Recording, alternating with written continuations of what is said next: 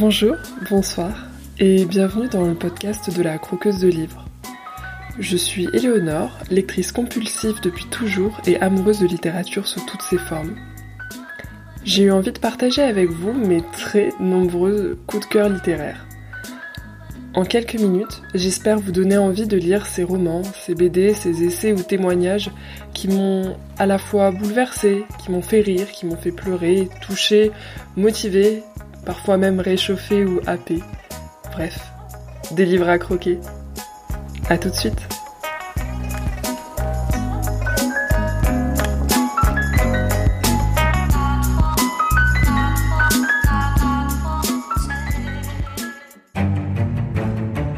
Je voudrais aller au palais pour être demoiselle de compagnie.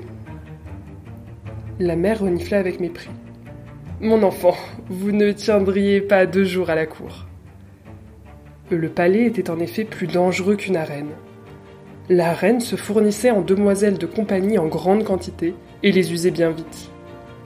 La mère de Sérine avait été demoiselle dans son jeune âge, du temps d'une reine plus clémente. Elle n'avait été renvoyée chez elle qu'au bout de dix mois, ce qui représentait une belle réussite. La demoiselle de compagnie devait réaliser l'impossible. Satisfaire la reine. On racontait même qu'au siècle dernier, une demoiselle s'était tranché les doigts pour sa reine. Bien entendu, aujourd'hui, il n'était plus question de se couper un orteil pour le petit déjeuner de Sa Majesté. C'était pire. La demoiselle devait être une jeune fille accomplie, capable d'aiguiller la reine par ses talents sans lui faire ombrage. Toujours présente, jamais importune, elle devait être de bons conseils qu'il s'agisse de choisir une robe, un amant ou une boisson chaude. Assez plaisanté, poursuivit la mère. Vous aurez bientôt 17 ans, il est temps de songer au mariage. Et il ne faudra pas faire la difficile. Je serai bien heureuse de trouver un mari qui voudra bien de vous. Dieu merci, je n'ai pas fait une fille bigleuse et cagneuse comme cette brave baronne de Vanneau. Cérine n'écoutait plus les cactages de sa mère. Réprimant un frisson, elle s'approcha de la cheminée. Aujourd'hui, le livre qu'on croque, c'est De Cap et de mots, un roman jeunesse de Flore Vesco.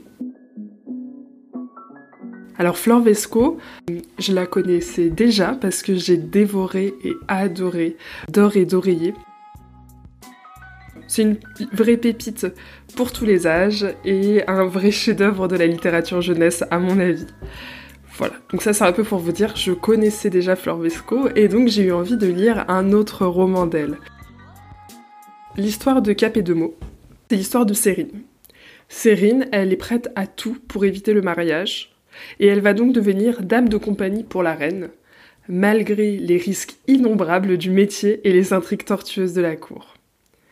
C'est un roman jeunesse très inventif, drôle, avec une héroïne maline, intelligente et attachante qui utilise les mots à son avantage. En fait, on sent que l'autrice, elle aime les mots, et je trouve que ça se voit toujours dans ses romans. Elle manie la langue avec plaisir. On a même un petit glossaire à la fin du, du roman qui ajoute une petite touche euh, rigolote et donne une complicité avec euh, l'autrice.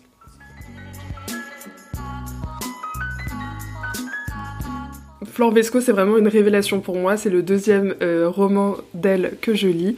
Et c'est vraiment pour moi un indispensable pour lutter contre la déprime automnale ou hivernale.